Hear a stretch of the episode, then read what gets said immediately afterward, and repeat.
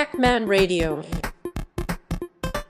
この番組は、プログラミングから IT 全般のありとあらゆる知識を深掘りして紹介するテクノロジーハッキング番組です。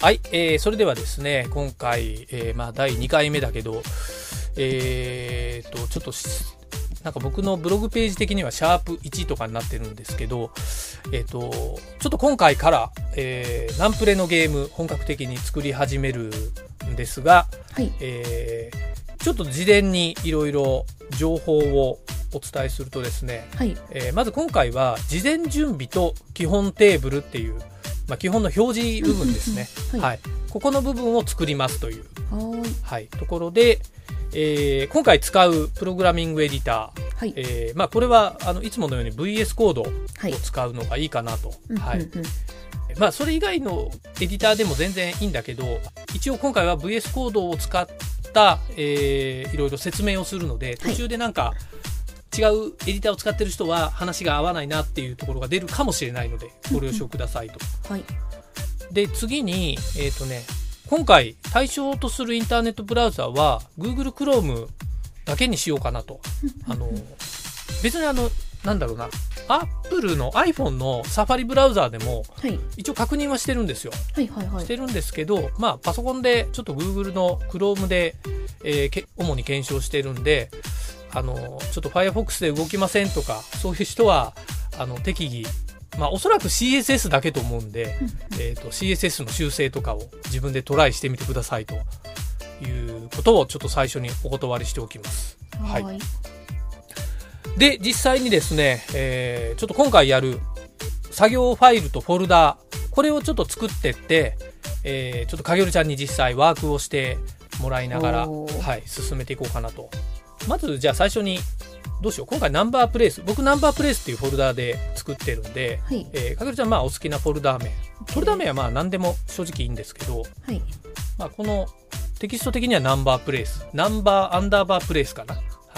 はい。っていうのでフォルダを作ってその中に indexhtml と style.css、はい、この2つのファイルを、えー作ってもらえば一応今回はその2つのファイルだけでやります。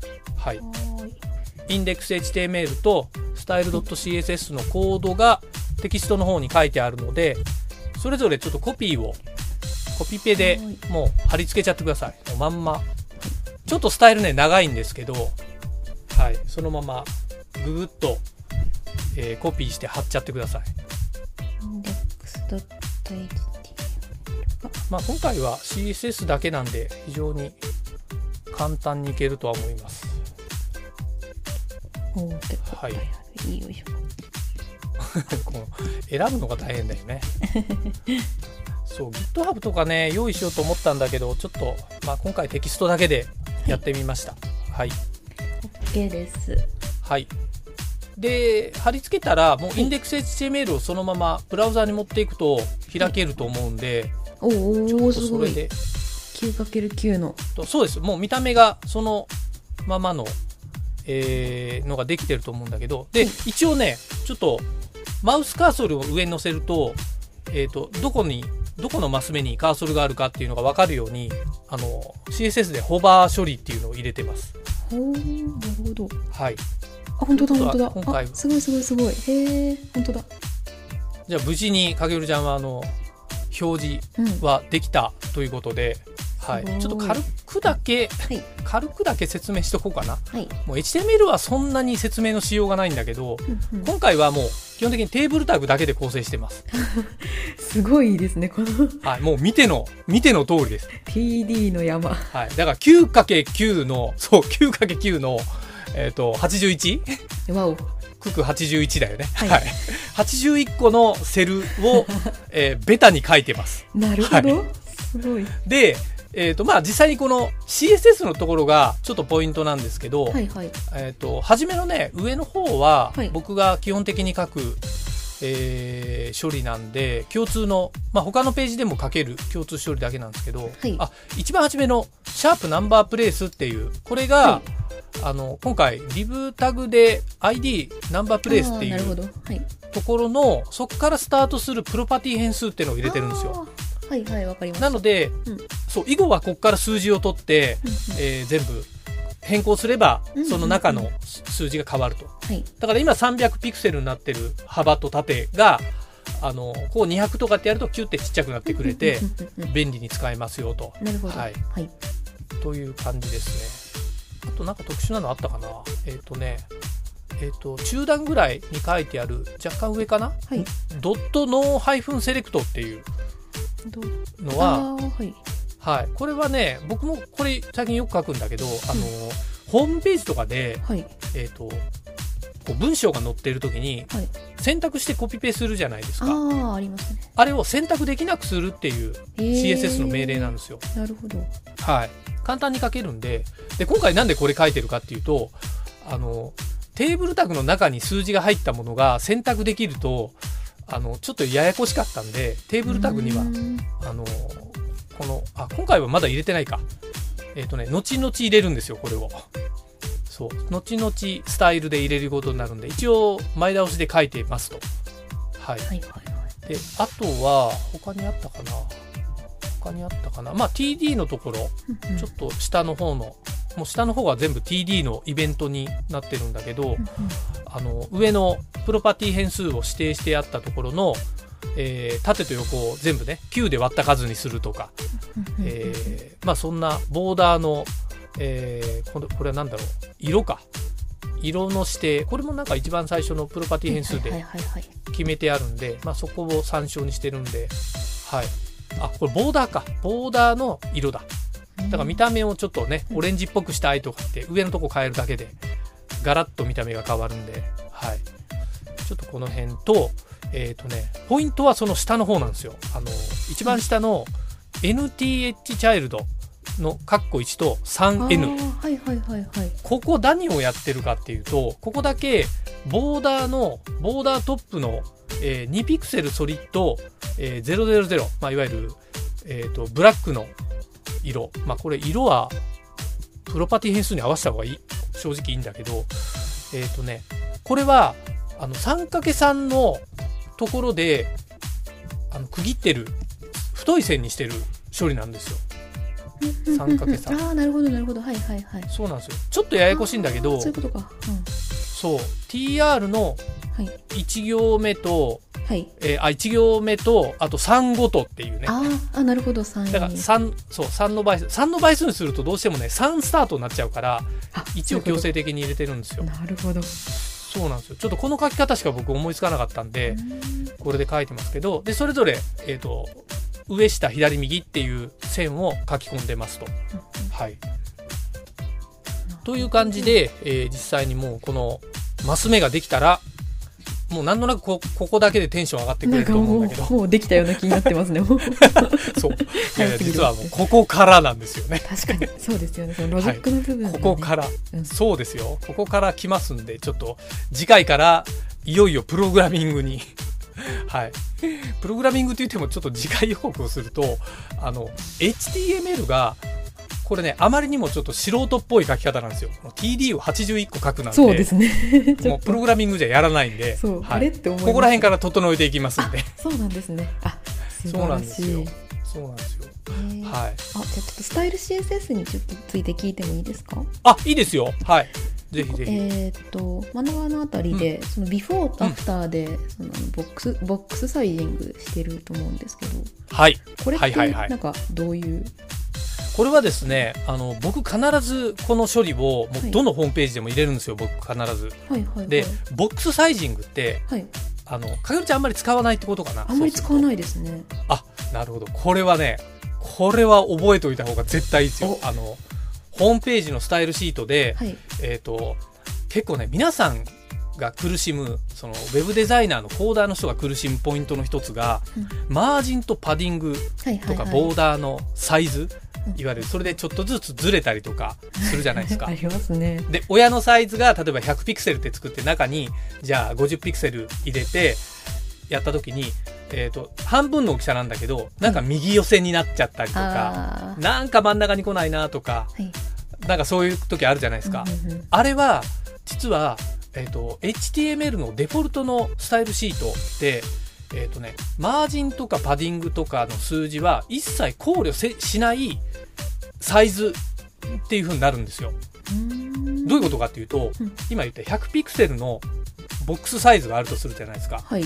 この中に100ピクセルというか100%の、うんえっ、と、ボックスを入れるとするじゃないですか。はいはいはい。そうすると100ピクセルですよね。はい。で、この親の方のボックスにパディング10ピクセルって例えば書いて、あちょっと浮かすってなったら、わかります？ずれるんですよ。あー100ピクセルの中にある100ピクセルが10ピクセルずれるんですよパディング分。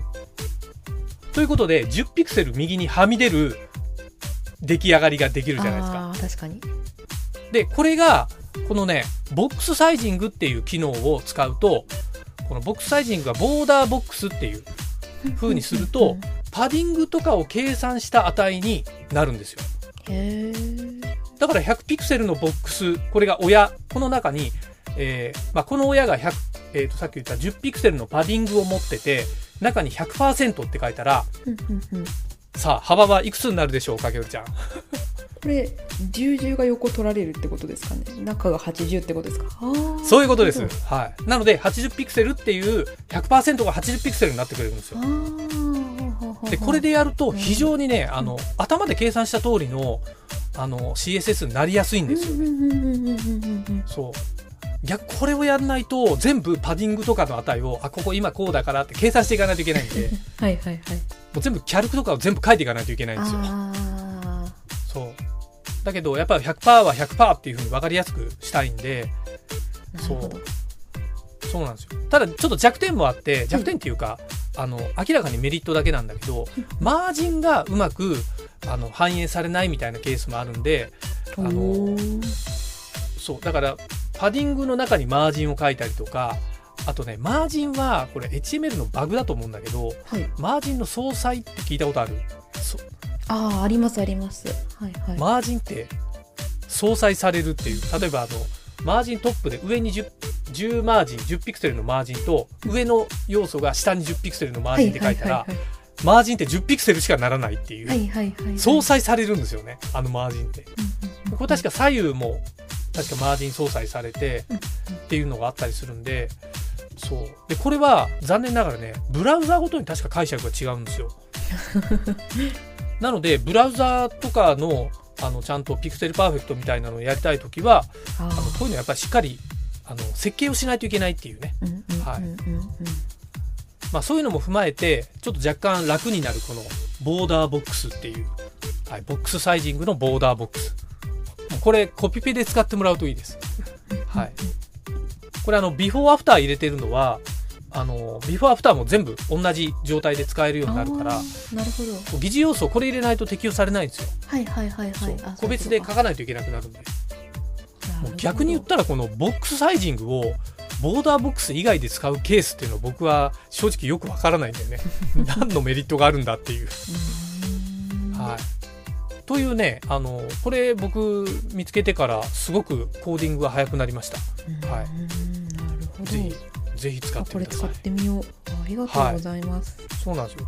この上のところは僕ほぼ毎回コピペで使ってるっていううん。あの HTML ボディのとこからはい。あ、まあ、ボディのところこのボディのところはちょっとページによって変わるけどはい。えっ、とね、あ、このボディのボーダー1ピクセルソリッドトランスペアレントって書いてあるでしょ。本当だ。これは？これ何やってるか わからないでしょ。はい。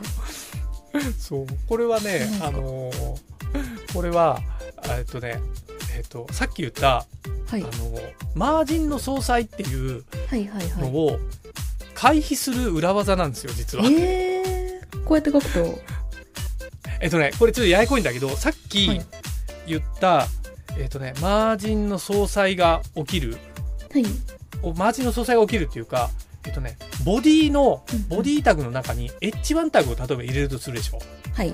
で、H1 タグ、まあ、大体そういう構造になるじゃない？普通のホームページって。H1 タグがあって、こう、タイトルがバーンって出るんだけど、はい。H1 タグに、上と下にこう、マージンって入ってるんですよね。あーありますね。普通は。はいはい。デフォルトで。はい。だけど、実はこのなんていうのマージンの相殺って親要素にも起きるんですよ。で上のマージンがビュッてはみ出ちゃうのね。あなるほどなるほど、はい。そう。で面白いのがボディでこれが起きると、ボディのとこに1タグの上が、まあ、例えば20ピクセルってあったとしたら、はい。20ピクセル上にはみ出てうん、その下からボディになるんで無条件でボディの上に変なマージンが入るんですよ。あはいはいはい。なるほどなるほど。なんかそんな変な多分ねホームページ何回も作ったことある人はこういう経験したことあると思うんですよ。でこれを回避する技でその親要素にボーダーにサイズが入ってるっていうのがちょっと条件であってゼロじゃダメなんですよ最低1とかまあ0.1とかでもいくのかもしれないけど気持ち悪いから僕1ピクセルを透明にして入れるっていうのをよくやるんですよ。ああなるほどそうおまじないです。超裏技おまじない。えーえだからこれだけ見てもねみんななんでこんな変なことやってんのって思うんだけど。確かに。そう。それは謎だなって思いました。なるほど。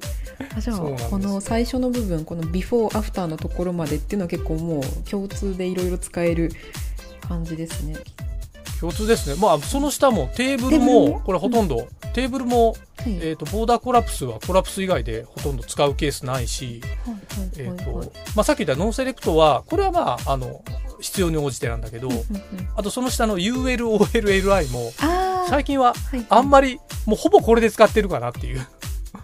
はいでちょっと僕のあのお気に入りのこのドットヒドゥンっていうのは消したい要素に簡単にプラスをヒドゥンつけるだけで消えなるほどるんでなるほどあのブログとかでも使ってますよこれ。はいはいはいはいはい。はい、とかあとボタンとかかな。あのアピアランスってあのブラウザごとにボタンのデザインが変わるんであはい。これあのクリアするんですよデザインを。でで自分で一からデザインできるようになるんでこれを書いておくと、うん。はいああとまあドットフレックスは僕は横並びにするとき確かにこれをそうなんですよ。めんどくさいんでこれを入れたりとか、はいはい。あとインプットのアウトラインアウトラインは比較的結構消していくかな。はい。はいはい。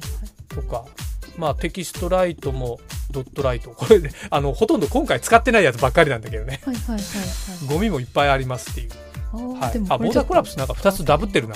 テーブルが。れちょっとあ本当だ。これちょっと消しとこう。はいまあそんなちょっと僕のお気に入りデフォルトを入れてみましたっていういや勉強になりますね、いいとこに気づいてくれましたね影織ちゃん。さすがですな。まあそんなちょっと技的なところも今回学習してもらうといいかなと、素晴らしい。はい。いえいえやっぱブラウザーゲームなんでね、こういうブラウザーの CSS にはね、確詳しくなっていかないと。はい。という感じで、じゃあ、えっ、と、はい今回は以上ですかね。はい はい。お疲れ様でした。はいお疲れ様でしたありがとうございましたはい。はい。ありがとうございます。